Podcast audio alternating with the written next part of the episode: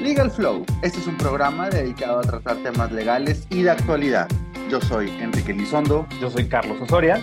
Y juntos creamos este podcast para tratar temas legales, cotidianos y que nos pasan a todos en nuestro día a día. Nuestra intención es abordar cada uno de los temas con un lenguaje sencillo y accesible y una visión humana de los temas. Quédate con nosotros porque comenzamos. Muy buenos días a todas y a todos. Bienvenidas y bienvenidos a su programa, a su programa de confianza, a su programa jurídico, en donde hablamos de temas que les interesan. Legal Flow les saluda como cada día aquí a través de la plataforma de su conveniencia, su amigo Carlos Osoria. Y también, por supuesto, está aquí mi queridísimo Enrique Elizondo. ¿Qué onda, Mijique? ¿Cómo estás? Muy bien, ¿y tú, Carlos? Hola, hola, ¿cómo está todo nuestro auditorio que nos escucha? Tenemos tiempo sin saludarnos, pero ya estamos aquí. Primeramente, feliz año nuevo, feliz 2021. Ayer pasó una fecha muy interesante, el 21, 21, 21 del 21. Así es, número ahí este, bien interesante. Decían que algo iba a pasar a las 9 de la noche a las 21 horas. La verdad no me di cuenta, estaba dando clase, no sé si habrá pasado algo, honestamente, pero pues... En lo personal, puede ser, a lo mejor pasó algo y nos damos cuenta, quién sabe. Yo estaba muy a gusto estudiando. seguramente pasó algo, escríbelo aquí en la caja de comentarios. ¿Qué, ¿Qué te sucedió el 21 del 21 a las 21 horas? Eso es. Oye, mi querido Carlos, pues hoy vamos a tocar un tema muy interesante que está de moda en México. Y, digo en México porque bien sabes que nos escuchan en muchas partes del mundo y esto ha sido interesante. Cómo, cómo hemos tenido un auditorio extranjero que les interesa conocer las normas jurídicas de nuestro país. Exacto, definitivamente es un tema bien interesante porque en efecto está ahorita en boga en nuestro país debido a una reforma pero es algo que derivado de la pandemia se ha estado replicando en todo el mundo, es decir, vamos a hablar específicamente de lo que comúnmente, regularmente las personas llamamos home office, que se puso, como bien decías, muy de, muy de moda, no porque todos quisiéramos, sino por la cuestión inevitable de la pandemia derivada del virus SARS-CoV-2 que causa la enfermedad COVID-19 y que, bueno, nos ha tenido en mayor o, menor medida en nuestras casas desde, desde el año pasado, ¿no? Ya, ya vamos a cumplir casi, ya estamos por cumplir un año que empezaron estas medidas, por lo menos en nuestro país y en todo el mundo. Y definitivamente esto trajo a la par una serie de, eh, de, necesidades y de exigencias por parte de las personas para que se regulara esta modalidad de trabajo, que es justo de lo que vamos a estar hablando el día de hoy y quién mejor para abordar y profundizar en esta reforma que mi queridísimo Enrique, experto en derecho del trabajo, eh, una persona comprometida desde lo laboral, desde lo académico, eh, desde lo personal en temas de derecho del trabajo y que creo yo que pues hay que aprovechar. Ahora sí que el año pasado tuvimos a, muchos expertos y expertas en nuestros programas y el día de hoy, pues el experto en este tema en particular, pues es eh, nuestro querido Enrique Elizondo de Legal Flow. Eh. bueno, pues Enrique, no sé si nos quieras contar un poquito sobre esta reforma en México. Se le conoce eh, formalmente o legalmente como teletrabajo. Entonces, cuando ustedes escuchen teletrabajo, pues básicamente estamos hablando del home office, ¿no? Claro, mira, querido Carlos, y, extrañaba tener estas pláticas contigo. Y vamos a iniciar por, por este punto. ¿Qué es teletrabajo? Y si nos vamos a la etimología, significa el uso de tecnología para llevar a cabo una acción sin tener que estar presente físicamente ahí. Si dividimos la palabra tele con positivo, eh, sobre trabajo. Entonces, tele significa el uso de tecnología para llevar a cabo una acción sin tener que estar presente físicamente ahí. ¿Y qué entendemos por trabajo? Pues en México es la acción subordinada y remunerada que presta una persona a otra. Y esta otra puede ser física o moral. Entendiendo la etimología de la palabra, podemos aterrizar a nuestra reforma que fue hecha el 10 de enero y entró en, vigor a partir del 11 de enero del 2021. Con esto, mi querido Carlos, entendemos que teletrabajo es, y tal como nos dice la ley en su artículo 311, insisto, Ley Federal del Trabajo, dice, trabajo a domicilio es aquel que se ejecuta habitualmente para un patrón en el domicilio del trabajador o en un local libremente elegido por él, sin vigilancia ni dirección inmediata de quien proporciona el trabajo. Si el trabajo se ejecuta en condiciones distintas a las señaladas en ese artículo, se regirá por las disposiciones generales de esta ley. Y aquí es muy importante señalar y recalcar que México a partir del 2021 entra en, en la modalidad reconocida como teletrabajo, porque no es algo nuevo. En el mundo en la Unión Europea, en Estados Unidos, en diferentes partes de América del Sur, esta forma de organización laboral ya se venía dando. Y en México, con la tecnología, comenzó a darse. Pero lo que fue el virus SARS-CoV-19 detonó e impulsó y nos adelantó algunos años para que México y la población mexicana estuviéramos trabajando desde casa. Y aquellas organizaciones y aquellas empresas que lograron adaptarse han podido sobrevivir a, esta pandemia de que nos ha tenido encerrados. Quienes no lo han podido lograr han estado exponiendo a sus empleados. ¿Y por qué hago este énfasis? Porque al final de cuentas, esta norma, desde mi perspectiva laboral, protege varios escenarios de derechos humanos que todas las reformas, adiciones o modificaciones hacia el sector trabajo deben considerar hoy en día, y no nada más para México, sino para cualquier eh, país que considere hacer una modificación a sus leyes. Entonces, retomando lo más importante, el teletrabajo es una forma de organización laboral subordinada que consiste en el desempeño de actividades remuneradas en lugares diferentes al establecimiento del patrón, pues no se requiere presencia física de la persona trabajadora bajo esta modalidad en la empresa o centro de trabajo y utiliza primordialmente las tecnologías de la información y comunicación para el contacto y mando entre las personas trabajadoras bajo la modalidad de teletrabajo. Y aquí, en este capítulo, tenemos disposiciones para el patrón y para el trabajador, disposiciones interesantes y que me gustaría ir desmenuzando a través de nuestra plática, que por ejemplo establece las formas de, de operar a través de contratos, establece las obligaciones de pago de insumos físicos y apoyos económicos por el uso de servicios tales como Internet y luz del trabajador. También establece las obligaciones del cuidado de la infraestructura proporcionada al patrón a través del trabajador. Establece el derecho a la desconexión, establece el derecho a la salud y considera algunos elementos de riesgos de trabajo.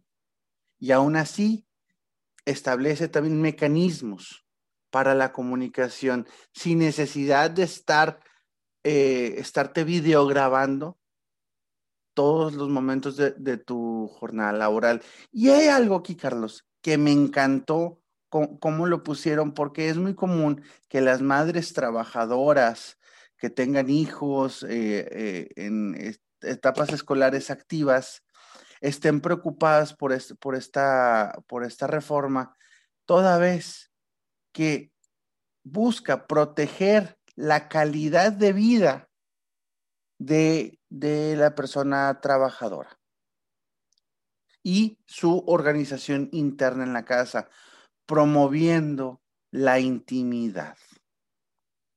Entonces, la reforma permite conciliar la vida personal y disponibilidad de la persona trabajadora bajo esta modalidad de teletrabajo en la jornada laboral.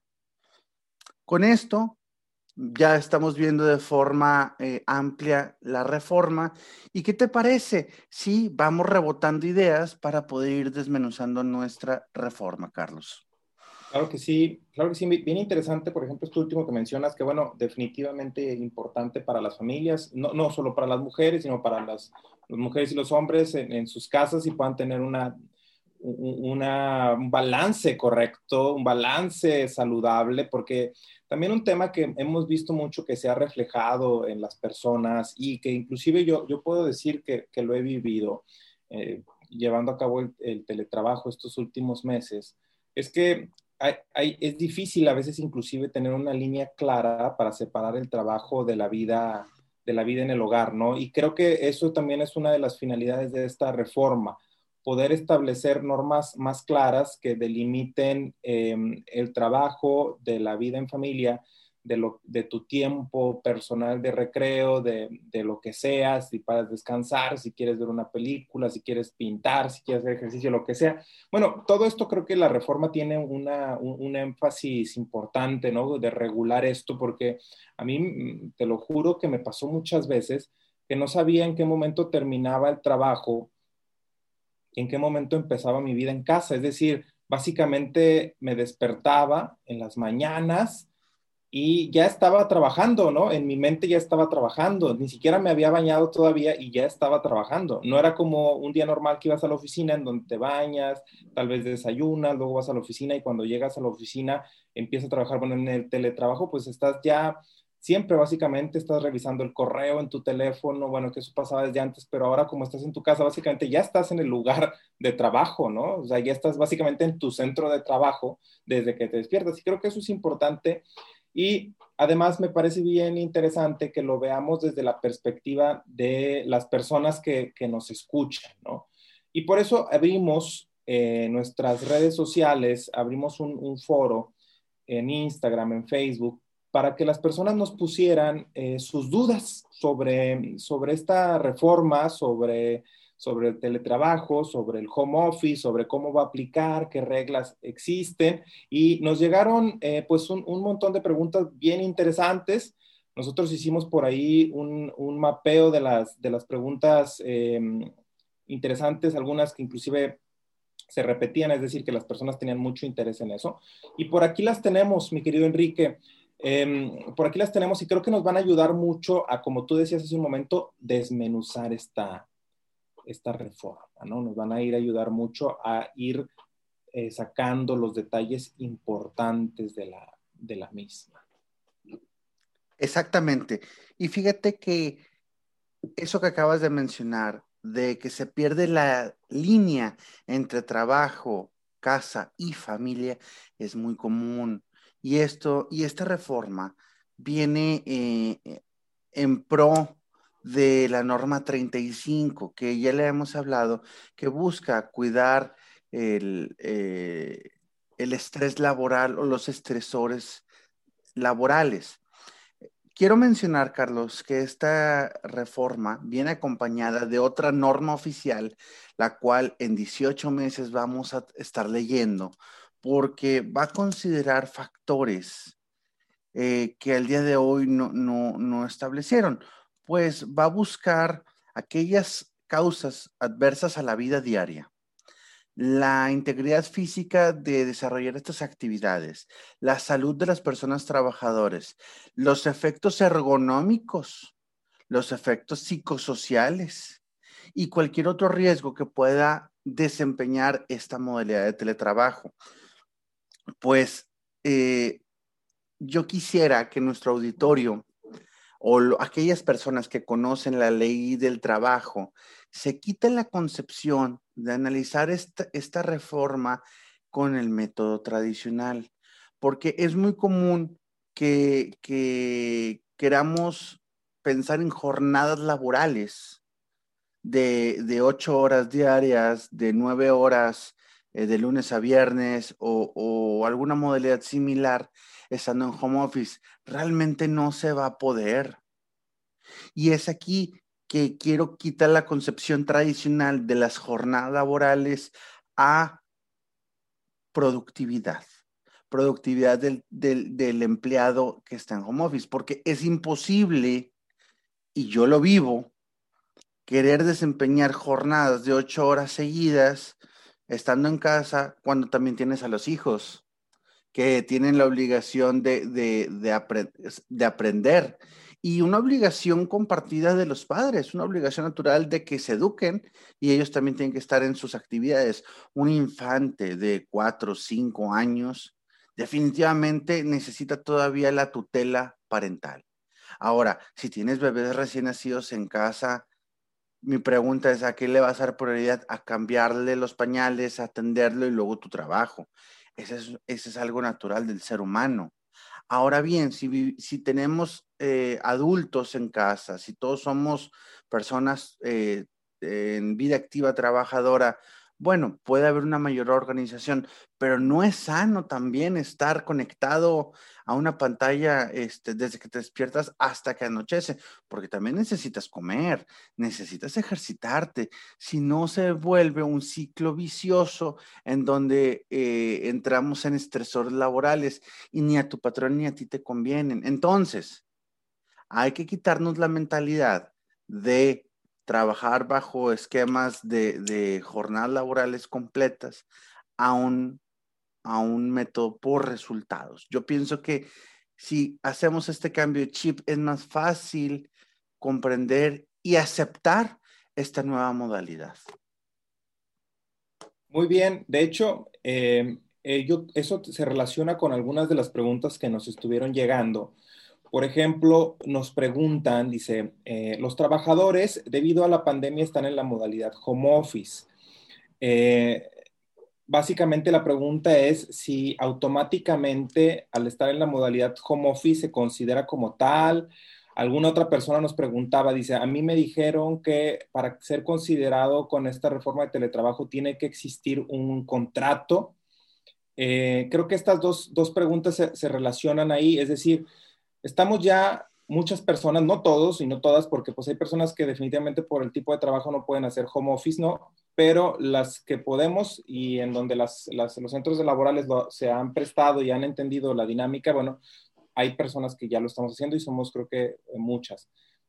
Pero ya aplica automáticamente eh, o tiene que haber algún contrato, se tiene que hacer un cambio en nuestro contrato de trabajo, o qué pasa qué pasa por ahí, porque por lo que tú decías exactamente, yo conozco gente, familia inclusive, que pues tiene su trabajo, pero sus, sus, patrones, sus jefes, sus supervisores o quien sea, todavía tienen esta modalidad que tú dices.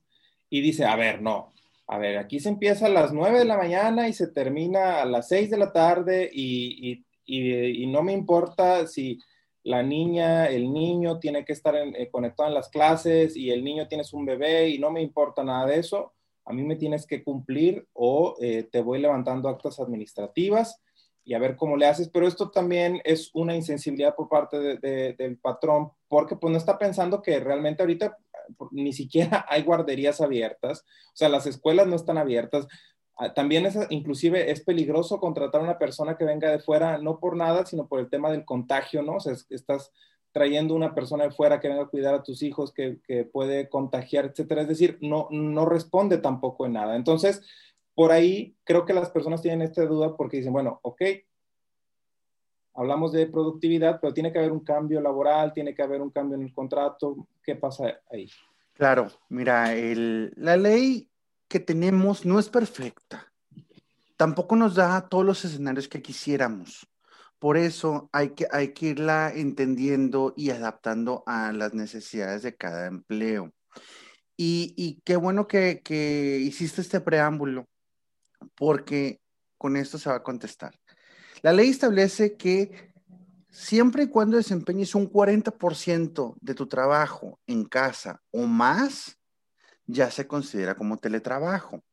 Entonces, todas aquellas personas que están en home office debido al COVID, sí, sí están trabajando en esta modalidad.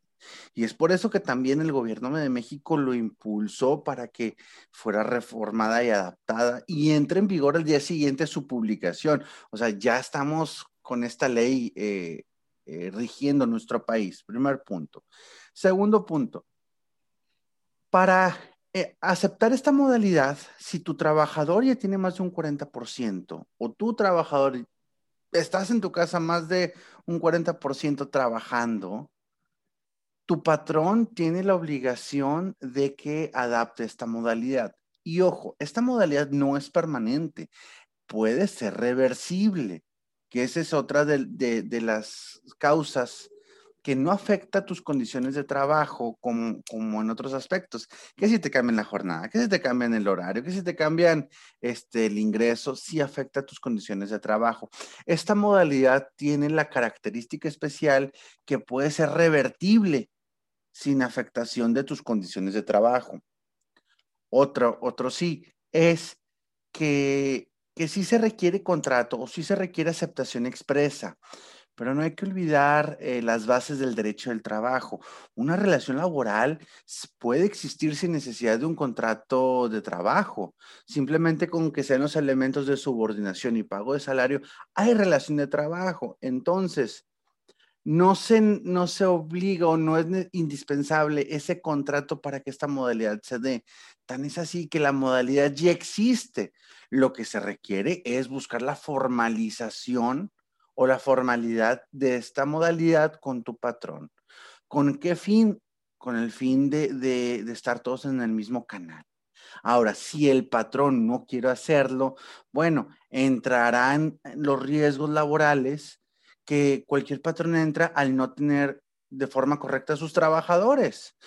Está el patrón que no los inscribe en el seguro, está el patrón que los inscribe en el seguro con un salario bajo y, los, y les paga por fuera otra cantidad de salario, está el patrón que se arriesga con los elementos de seguridad de higiene en su centro de trabajo y expone a sus trabajadores. Bueno, ahora vamos a tener aquel patrón que se expone a los riesgos laborales de multas, sanciones e inspecciones de no tener formalmente a sus trabajadores en esta modalidad. Muy bien, de hecho, eso que, nos comentas pues es bien interesante porque entonces, eh, por ahí otra, otra persona o, buen amigo, licenciado Elvidres, por ahí nos, nos ponía, bueno, una persona puede solicitarlo y, y, a ver, ¿y qué tan obligado estaría tal vez el patrón o, bueno, o la jefa o el jefe o quien esté de supervisor, lo que sea, de aceptarlo? Yo, por ejemplo, decir, yo estoy yendo a la oficina eh, porque eh, en mi trabajo no está contemplado el teletrabajo, pero lo que hago sí podría hacerse desde casa, entonces le pido yo a mi, a mi, a mi jefe, a mi jefa, que, que sea así, porque pues por tema de salud, lo que sea, ¿qué tan obligado o no obligado está? Bueno, ya nos dice, nos das por ahí algo de luz, decir, bueno, hay que recordar que si no se otorgan las garantías para asegurar un trabajo seguro, pues por ahí el, el, el patrón estaría en una situación, ¿no? De posible incumplimiento a garantizar los derechos laborales de las personas. Y pues como tú bien decías, estos derechos se relacionan además con otros, ¿no? Como todos los derechos humanos, y esto lo, hemos hablado en muchos cursos, los derechos humanos se interrelacionan entre sí. Entonces el derecho al trabajo, en este caso, se relaciona con el derecho a la salud, con el derecho a, la vida digna, con el derecho a eh, la intimidad, etcétera, a, diversos derechos, ¿no? Entonces por ahí hay una interrelación de derechos. Y eso me lleva a mí a las siguientes preguntas, que nos llegan dos preguntas también muy interesantes. Nos dicen, a ver, eh, ¿qué pasa con ciertos derechos? Por ejemplo, ¿qué pasa con las vacaciones y qué pasa con la prima dominical? ¿Se ve afectado porque yo estoy trabajando desde casa? Es decir, eh, mi patrón puede entender, oye, pues como estás trabajando desde casa, te lo tomo como vacaciones, oye, pues eh, como estás trabajando desde casa, pues la prima dominical ya no. A ver, ¿qué pasa con eso? Nos, nos preguntan, ¿no? Claro, bueno, aquí hay varias preguntas en, en una. Y retomando la de Antonio Alvidres, decía, ¿se puede solicitar al patrón esta modalidad? Por ejemplo, una madre que requiere estar al pendiente de la escuela en línea de un pequeño de kinder durante la cuarentena fuerte le enviaron a home office y pregunta, ¿ella puede de manera personal solicitar al patrón desempeñar su trabajo en esta modalidad? Y la respuesta que yo creo es que sí, mientras permita conciliar la vida personal y la disponibilidad de las personas trabajadoras bajo esta organización de trabajo, de organización laboral de teletrabajo durante la jornada o sus objetivos a cumplir. Entonces, hay que recordar que esta modalidad es voluntaria y puede solicitarle al trabajador o puede solicitarle al patrón. pero debe haber un acuerdo de voluntades bilaterales, no, no, no solamente exigibles por parte del trabajador. ¿Por qué? Puede haber el caso de que una persona diga, ah, con esta reforma yo te quiero obligar a ti, patrón, a que me des insumos, pagues la luz, pagues mis diferentes servicios para estar en casa. Espérame, pero tu trabajo no tiene ni la mínima posibilidad de desempeñarse en, tu hogar. Por ejemplo, de un laboratorio clínico que te toman muestras este, nasales, eh, de inyecciones, evidentemente se tiene que desarrollar en un ambiente controlado. Ahí no puede haber modalidad de teletrabajo. Y si lo, y si lo solicita la persona, pues evidentemente no se va a poder. Caso contrario a mismo laboratorio, el personal administrativo, que todo, todo eh, la contabilidad, las órdenes de compra, la facturación, le llega a su computadora, ahí sí puede haber esa posibilidad de que sea de forma administrativa.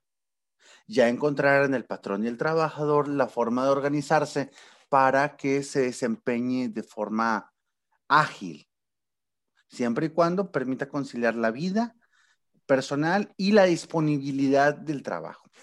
Ahora bien, para efecto de las vacaciones, esta forma de organización laboral no va a afectar ni tampoco va a impactar eh, eh, el cálculo de días de vacaciones ni la acumulación de los días por tiempo transcurrido. Es decir, estar activamente dentro de tu hogar o dentro de la empresa no estás de vacaciones, al contrario, tienes tu derecho a la desconexión, un derecho humano o un derecho que apenas se contempla en, esta, en esta reforma, en donde tan es así que estás conectado en tu casa, que tienes el derecho a desconectarte cuando termina tu jornada laboral o pedir tus vacaciones para estar eh, eh, dentro de tu hogar si quieres o cortando plantas, o, leyendo libros, o atendiendo a tu familia. O sea, no, no porque estés en home office significa que no vas a tener vacaciones. Al contrario, esos derechos no se ven afectados. Y tampoco la prima dominical. La prima dominical, recordemos que, que, se paga por estar activo en día domingo. Insisto, esta organización de trabajo debe obligar al patrón y al trabajador a estar en un horario de, de, disponibilidad, si afecta fuera de horas, en la madrugada o en un, horario no permitido, bueno, ahí estamos afectando los derechos de los trabajadores. Pero también hay que ser conscientes. Si te toca contestar un correo electrónico en domingo, yo, yo pienso que es muy exagerado pedir el pago de la prima dominical porque también tienes el derecho de esperarte y, contestarle el lunes. Tampoco vamos a buscar eh, eh, una exageración o, entrar en, lo absurdo para poder estar cobrando porcentajes que no corresponden. Por eso yo insistía hace, hace un momento, hay que quitarnos la concepción de la jornada laboral y mejor ponernos por proyectos o por objetivos. Y de esa forma creo yo que se puede generar una mejor distribución de esta organización de trabajo.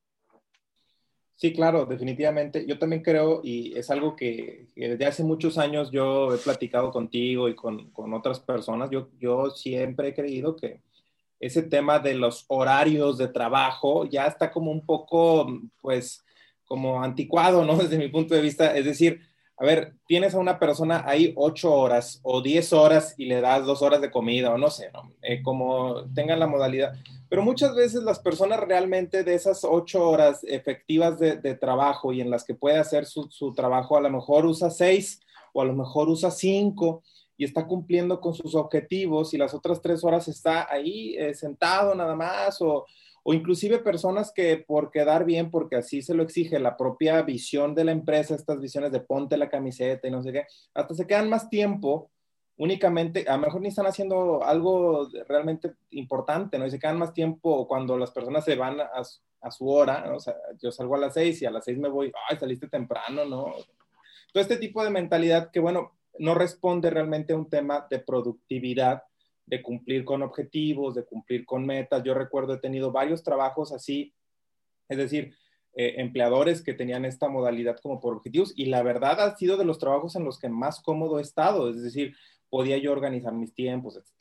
Bueno, aquí me viene otra duda que, sale de las, de las preguntas que nos enviaron con este tema de las vacaciones. Nos dicen, a ver, ¿y qué pasa? Porque es algo muy común en las empresas, las empresas que dicen, no puedes viajar, ¿no? Em, no debes de viajar, no puedes viajar. Este tema, por ejemplo, te dan vacaciones, pero la empresa te dice, pero no puedes viajar. Entonces, pues igual, yo me acuerdo em, hace algunos meses, el año pasado, que estaba, eh, recuerdo que algunas personas pedían sus vacaciones y se la pasaban trabajando igual porque pues no podían viajar, ¿no? Y estaban en su casa y pues eh, estaban en la computadora, igual abrían el correo del trabajo, igual se ponían a contestar correos, igual. Entonces, ¿qué pasa con, primero, el tema de, de viajar, ¿no? De los viajes. el empleador, hay algo que se dice en la reforma de teletrabajo. ¿Puedo yo viajar a cualquier lado y estar yo trabajando desde la playa en Tulum? ¿Qué pasa ahí? Pues mira, para empezar, si viajas en esta pandemia, te puedes contagiar. Seguido, es, esta pregunta me la han hecho tantas veces durante esta pandemia, pero desde el lado de vista del patrón. Y me dicen, abogado, tengo los trabajadores que se están yendo de vacaciones, pero están cumpliendo los objetivos. ¿Estamos bien o estamos mal? Desde el punto de vista patronal, se está afectando un código de ética, se está afectando el reglamento interior de trabajo, porque el trabajador se está conduciendo con mentiras. Mentiras las cuales, al no avisar que te vas a mover de cierta zona, estás afectando eh, eh, eh, o estás engañando a tu patrón. O sea, no, estamos en una pandemia y si te confinaron en casa fue por la pandemia.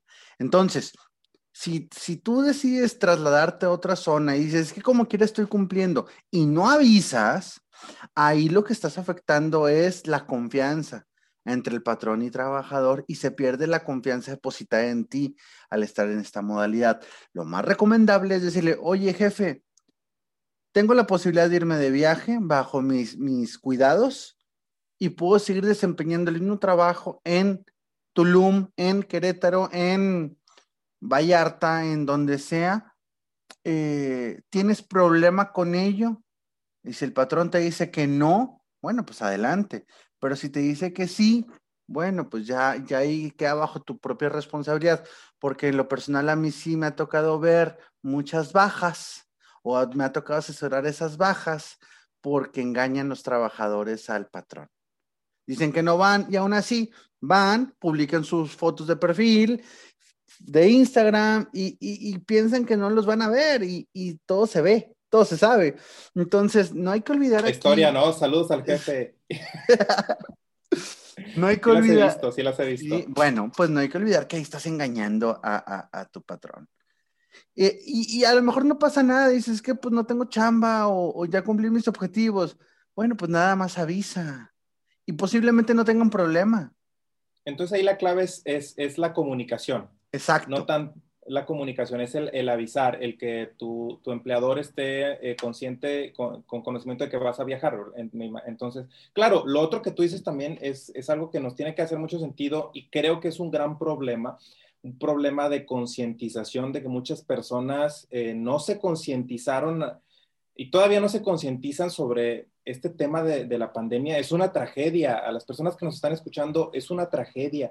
Eh, ustedes no se imaginan la cantidad de historias que, hemos conocido en estas últimas semanas de personas batallando por oxígeno, de personas batallando por un lugar en, un hospital, de personas que están perdiendo a sus familiares como para que sean tan inconscientes de, estar eh, haciendo actividades no, esenciales que para salir de forma no esencial, ¿no? Y eso a mí sí me parece que es algo que tenemos que tomar mucho en cuenta, eh, independientemente de decir eh, cualquier cosa ya en tema del trabajo, sino ya más bien como sociedad. Sí creo que es bien importante que, como tú bien dices, estamos en pandemia, vas a viajar, te estás arriesgando. El tema de la modalidad de home office está empezando eh, y se está fortaleciendo por el tema de proteger al trabajador, a la trabajadora en su derecho a la salud de que no tenga que arriesgarse a salir, a exponerse al contagio. Esa es una de las principales razones. Entonces, pues ahí también hay que, hay que ser muy conscientes de, esto. Claro, yo, yo conozco, por ejemplo, tengo muchos amigos y amigas de la Ciudad de México que no son de la Ciudad de México y que fueron allá por trabajo y cuando empezó la pandemia, pues los mandaban a casa y muchos de ellos optaron por, por irse a sus casas, con sus familias y pasar eh, meses completos con sus, con sus familias. Y bueno, en su trabajo no, no, hubo problema, ¿no? Yo los casos que conocí fue un caso de común acuerdo con sus empleadores y les dijeron, oye, ¿sabes qué? Me voy a regresar a Monterrey, vamos a estar trabajando desde casa, sí, no hay problema, ¿no? Eh, claro. Si, si, de cualquier manera sus trabajos eran realmente todo en, en computadora, videollamadas, entonces no había necesidad de estar presencial. Y bueno, en ese caso pues hubo una facilidad, ¿no? Y las personas, todavía tengo amigos que están aquí trabajando en Monterrey desde que empezó el año pasado y con sus trabajos eh, en la Ciudad de México. Claro, y es que es, los beneficios de esta modalidad en donde México, lamentablemente todavía no estamos muy acostumbrados, pero en otras partes del mundo esta es una de las modalidades más efectivas. Por ejemplo, en, en la Unión Europea, estás contratado en España y puedes andar en diferentes partes del país o del mundo y cumpliendo. Yo sé el caso de una persona o de varias que están contratados en la Unión Europea y están desempeñando sus actividades aquí en México. O sea, al final de cuentas, eh, al final de cuentas, el gobierno de México nos da una facilidad para poder aterrizar y, esta, esta reforma o esta modalidad y no es que queramos aprovecharla. Porque también vi una pregunta que si te considera trabajador de confianza, mira, desde que hay una relación de trabajo, la confianza y, y el entendimiento se da, pero la modalidad de confianza únicamente es para cinco características de, los trabajadores, las cuales, eh, si, bien recuerdan el derecho laboral, que establece que aquellas, aquellos trabajos que generen dirección, inspección, vigilancia, fiscalización o tengan un carácter general y que sean actividades propias o directas del patrón, serán considerados empleados de confianza pero el teletrabajo no los considera tal cual si no desempeñas estas actividades. Lo que sí, la confianza y el entendimiento que hablábamos de un código de ética, eso sí, y eso se, da en cualquier trabajo, inclusive aunque estés presencialmente. No necesitas estar en tu casa para, para tener eh, un código que cumplir o un respeto que dar. Claro, claro. Y creo que ese también es un tema bien, bien importante, bien interesante lo de las modalidades eh, de si es trabajador de confianza o no, em, que bueno, ya lo explicas de manera muy clara. Hay otras preguntas, mi querido Enrique, que, que también me parecen bien interesantes. Hay varias que se repiten en el mismo sentido. Por ejemplo, la primera, nos, es, o sea, o como si intentando agruparlas, es eh, ¿Cuál sería el criterio o cuál sería la forma o de qué manera lo pensaríamos para el pago de luz, de, internet, de, agua, o bueno, no sé, o sea, porque todas estas cosas las personas ahora van a, ya no se van a gastar en el trabajo, entonces hay algún criterio para que se pague y también otro más, ¿no? Eh, el empleador debe de pagar escritorio, silla, todo este tema de, la ergonomía que mencionabas hace un rato, ¿no? Em, por ahí viendo, pues, como qué es la ergonomía, pues es eh, básicamente garantizar un ambiente de trabajo saludable desde la visión de, física, ¿no? Es decir, pues que estés cómodo, es decir, una silla adecuada, porque muchas personas, este fue, yo recuerdo un tema cuando empezó la pandemia, se quejaban y decían, oye, es que ya traigo la espalda bien adolorida porque me la paso trabajando en la silla del comedor, ¿no? Sí no es una silla preparada para eso. Eh, y bueno, todo este tema, ¿no? Estos dos principales aspectos que se nos repiten mucho en las preguntas. ¿Qué pasa con pago de luz, con pago de internet y qué pasa con las herramientas de trabajo? ¿El, empleador no las debe de dar? ¿Qué pasa? Mira, son dos tipos de insumos que esta ley sí contempla. El insumo físico, que es de, de sí, sí establece la obligación de brindarte las herramientas de trabajo, un escritorio y, y la silla o la silla, la silla ergonómica, esa es la palabra textual.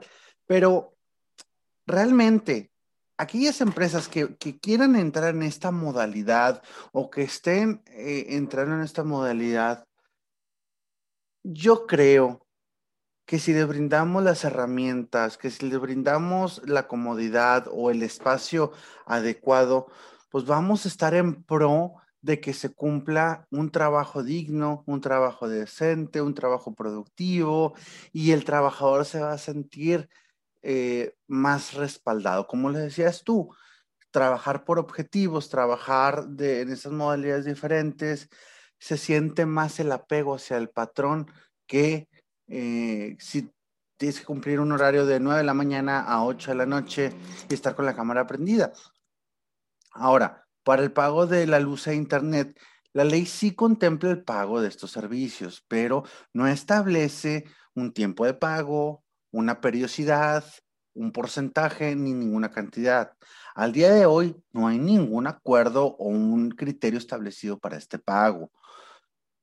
yo lo que creo y sugiero es que uno, se establezca un porcentaje de pago entre el patrón y trabajador de un 2%, de un 5%, de un 10%, el acuerdo mutuo que haya entre, entre el, uso de los servicios. El único tema aquí es que, no hay un abuso por parte del trabajador y, la verdad es que he visto muchos memes o he visto muchos videitos de, de diferentes medios que dicen, ay, ahora el patrón me tiene que pagar esto. Prende el aire acondicionado, prende el televisor, prende la luz de toda la casa. Al, cabo el patrón me lo tiene que pagar. Bueno, tampoco entremos en este absurdo. ¿Por qué? Eh, la ley establece que el trabajador debe justificar el uso de, de, luz, el uso de electricidad previamente para acordar el pago. Esa es la primera opción, establecer un porcentaje. La segunda opción, yo sugiero establecer un pago fijo por semana, quincena o mensualidad para que de esta forma no entremos en el tema de variaciones de porcentaje. La tercera, establecer una compensación que pueda ser trimestral, semestral o, digo anual ya es muy, muy lejano, pero establecer un o bimestral con el fin de, subsidiar el pago de, trabajador. Y es aquí, mi querido Carlos, donde entro con mis con mis preguntas eh, que, no están en nuestro auditorio, pero yo sí las hago. Y es acorde a que si estos pagos se considerarán como integración del salario o si estos pagos adicionales se van a considerar como eh, salario base de cotización para el IMSS o si se van a tributar por parte del patrón, si van a ser una carga de tributos para el trabajador o va a haber una doble tributación. Son situaciones que todavía no quedan claras y yo pienso que en 18 meses con la norma que, obliga en esta ley vamos a poder vislumbrar esas, esas situaciones. Claro. De hecho, justo, justo estos temas eh, que nos mencionas, eh, se me hacían a mí también, me venían algunas dudas, eh, no tan específicas tú por ser experto en, este, en estos temas, pues se vienen se vienen las dudas muy concretas y creo que, em, creo que es la importancia de esta norma, norma que, que, se va a estar haciendo y que debería de estar eh, publicándose dentro de 18 meses, que, que, bien mencionas, porque si hay aspectos que la propia eh, norma no, no, tiene contemplado con tanta claridad, ¿no? Es decir, ¿qué, ¿qué va a pasar con todo esto? Y sí me parecen cosas bien, bien importantes eh, si es, va a ser parte de mi salario, si así voy a cotizar ante el IMSS, si no, si esto, si lo otro. Porque bueno, en la modalidad em, del trabajo clásico que conocemos aquí en nuestro país, en México, y que en muchos lados así ha sido, pues ha, sido esta, en donde pues tú vas a un centro de trabajo y el trabajador, perdón, el empleador paga luz, paga internet, paga todo esto. Y eso pues ni te lo preguntas tú. No obstante, eh, yo también sé que, bueno, esto a veces hasta les genera un ahorro importante a los trabajadores. Yo sé que en lugares de, países en Europa, en donde esto tiene más tiempo llevándose a cabo, eh, hay inclusive empresas grandes que redujeron la renta de locales, etcétera, para poner a, las personas a trabajar desde sus hogares y sí les dan una parte de estos gastos y además, eh, para la empresa fue un ahorro importante, ¿no? Porque se evitaron grandes rentas, de, grandes recibos de luz, de internet, etcétera. y las personas eh, trabajando desde casa para las empresas fue un... Entonces, bueno, tendría que regularse, tiene que establecerse, me parece a mí también esto bien interesante. Otra pregunta, mi querido Enrique, que se nos repite mucho. ¿Qué pasa si yo me accidento en mi casa? ¿Es riesgo laboral? ¿No es riesgo laboral? Eh, ¿Qué pasa? Yo, por ejemplo, te cuento una anécdota y no, espero que no te vayas a reír de mí. Digo, yo ya, yo, yo, yo soy un joven en, en la, eh, yo soy joven, tú, somos, claro, jovenazo. De, la, de, la, misma edad. este, ya pasamos los 20, pero seguimos siendo jóvenes. jóvenes eternos. jóvenes eternos, sí. Este, como, como, venía, venía, bajando las escaleras, y pues ya sabes que en el home office, pues uno a veces no se pone zapatos, ¿no? Entonces las pantuflas, unas pantuflas de perrito, que, son, son, muy calientitas. Y iba bajando las escaleras en mi jornada laboral y esas pantuflas son muy resbaladizas. Entonces me resbalé en las escaleras y me caí en las escaleras. Todavía es, es fecha que me duele un poco el coxis al momento de estar sentado. Eh, ya casi no, pero sí, sí, sí duré como dos semanas con, con el dolor eh, y me caí. Bueno, me recordó esto porque muchas personas, porque yo estaba trabajando, estaba yo en el piso de arriba trabajando y iba bajando para, para comer, ¿no? Entonces me caí y me, me, di un azotón y me pegué, ¿no? Y nos llegaron estas preguntas, ¿qué pasa en estos casos? ¿Es riesgo de trabajo? ¿Es accidente laboral? A ver, ¿qué sucede? Mira, también he visto aquellos memes que dicen, si las esposas se van a considerar como riesgos de trabajo. si me pega la esposa, es riesgo de trabajo irónicamente, eh, al final de cuentas, pueden ser considerados riesgos de trabajo o no, porque tú estás en tu domicilio y nuestra ley no establece o esta reforma no establece sus alcances. Es parte de lo que deja muy abierto. Ahora, si recordamos el derecho laboral en general, el riesgo de trabajo se da desde que sales de tu hogar y te trasladas al centro de trabajo, desempeñas tu centro de trabajo y se termina el riesgo de trabajo desde que sales de tu casa y, perdón, desde que sales de la empresa, te trasladas a tu hogar y llegas a tu hogar. Yo creo que no se debe considerar un riesgo de trabajo estar sentado en tu casa trabajando y que te caigas desde tu propia altura, porque esto se puede dar sin necesidad de estar trabajando. Ahora, aquí entramos dentro de las preguntas. ¿Realmente fue en tu horario de trabajo? ¿Realmente estabas eh, conectado? ¿Realmente fue de lunes a viernes? ¿Realmente se dio eh, desempeñando actividades telefónicas, tecnológicas o, algunas similares. Y es algo que lamentablemente en México eh, o cualquier persona puede mentir. Y, el seguro social y quererle cargar eso a tu patrón a través del seguro social no es algo que esté todavía contemplado. Y yo pienso que no se debe considerar riesgo de trabajo como tal. Ahora bien, si te piden trasladarte a tu empresa y chocas, pues bueno, ahí sí, o sea, el riesgo de trabajo de estar sentado en tu computadora y que te caigas, o que tu esposa te pegue, o que tus hijos te griten, bueno, son factores que la norma va a considerar de aquí en 18 meses. Pero eso sí, y no hay que olvidar, eh, la violencia laboral se ha incrementado demasiado. Perdón, la violencia intrafamiliar se ha incrementado demasiado y en lo personal me ha tocado saber de casos que ya no quieren estar en la casa, se quieren ir a trabajar a los centros de trabajo aunque estén solos. ¿Por qué? Porque no aguantan a la señora o al vecino. Oye, mi, oye, mi querido Enrique, ahí creo que hay que ser muy justos porque el tema de, la, de la violencia familiar y todo, pues las estadísticas nos dicen que realmente quien lo sufre más son las mujeres, ¿no? O sea, eh, también decir como echarle la, la, carga y de satanizar a la esposa, pues no, no, no, o sea, los datos nos dicen que pues realmente quienes realmente sufren la violencia al interior del hogar son las mujeres, no, no los hombres, ¿no? Por, por, lo menos en los datos que tenemos y que como bien dices, se han exponenciado en esta, en esta pandemia, ¿no? Y, y tienes razón, y, y, gracias por hacer esa aclaración. Eh, y, y yo, yo me voy por ese lado, no de satanizar a, la, a, a, a las mujeres, pero los casos de violencia que yo he conocido, te soy honesto, han sido de mujeres hacia varones. Este, pero bueno, e, es, es, es, ese es otro tema que, que no corresponde aquí a la, a la, reforma. Mi querido Enrique, y Bueno, esto me, me, queda ahí muy claro cómo, cómo nos mencionas, bueno, que hay, no hay una regulación todavía específica sobre los riesgos del trabajo, es decir, no sabemos muy bien qué va a pasar eh, al respecto. O sea, mi resbalón en las escaleras, pues por lo pronto no está, no está protegido, ¿no? Entonces, pues ahí, ahí, ahí sigue el dolor y seguirá.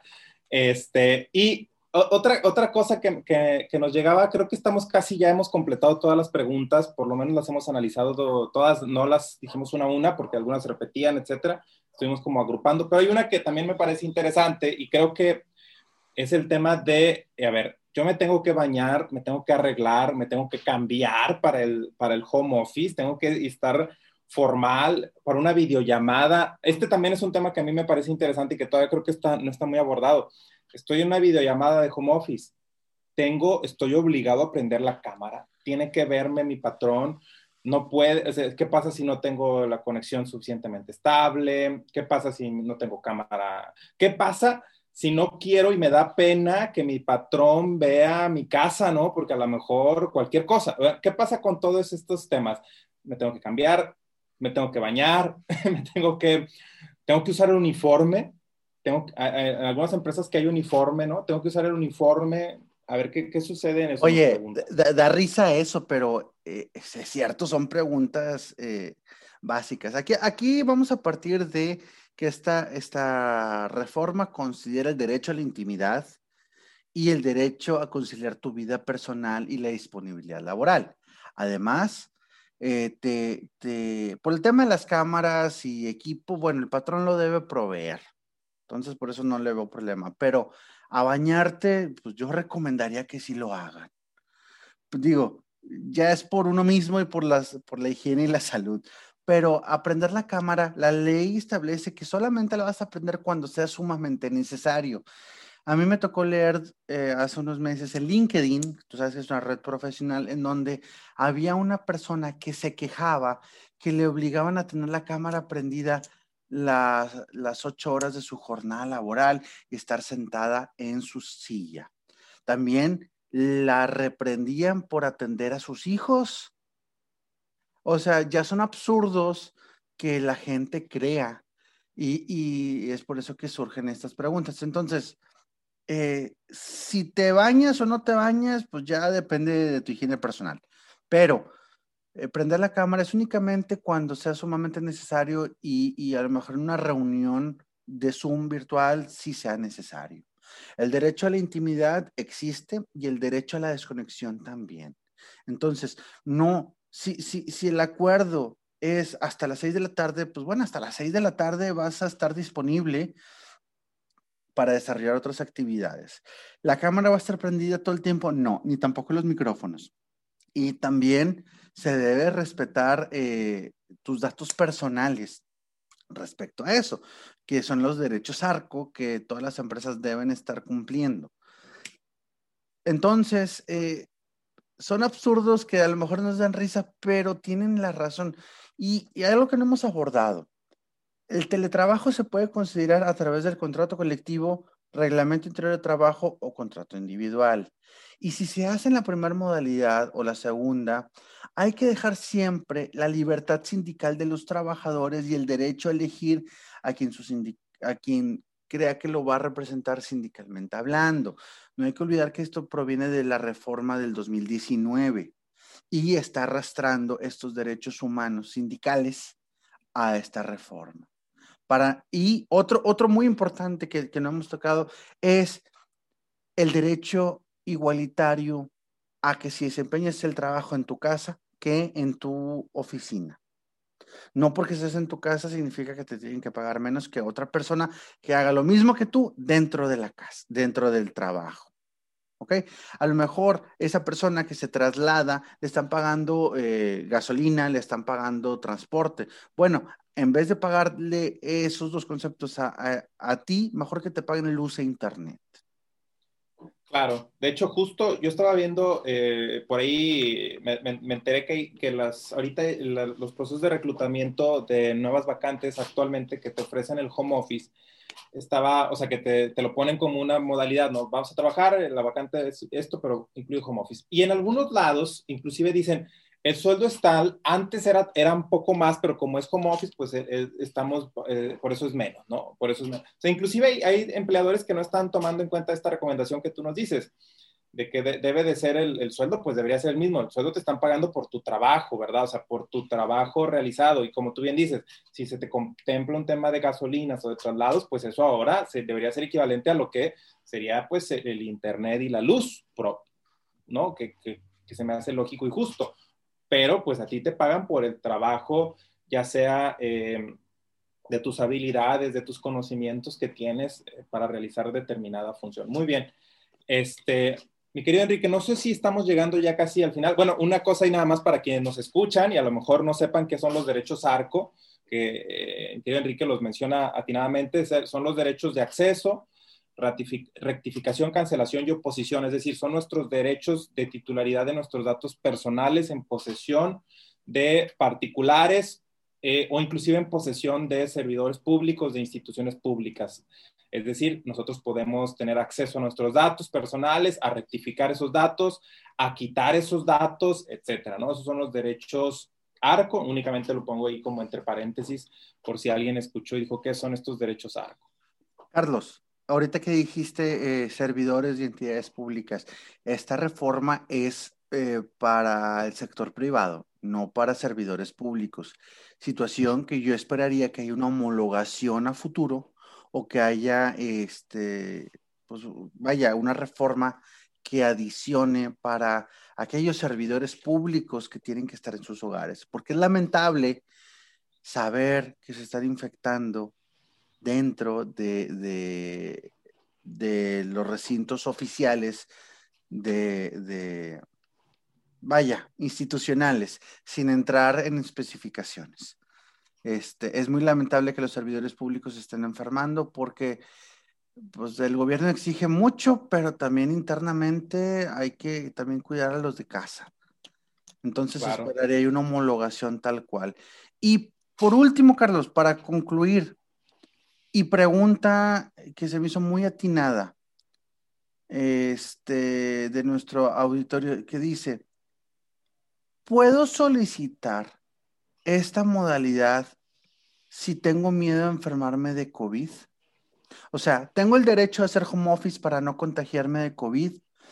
Te digo algo, en lo personal es que sí, sí tienes el derecho a solicitarlo. Toda vez que entre ciudadanos y particulares debemos cuidarnos y el patrón deberá atender el derecho humano a la salud establecido en el artículo cuarto constitucional. Además que es un derecho humano y las empresas siempre deben buscar que los trabajadores tengan acceso a la salud, un resguardo a su salud, un trabajo digno y un trabajo decente. Entonces, si tienes miedo de contagiarte, si tu empresa no está cuidando, si no está eh, protegiéndote o los traslados los ves arriesgados, solicítalo.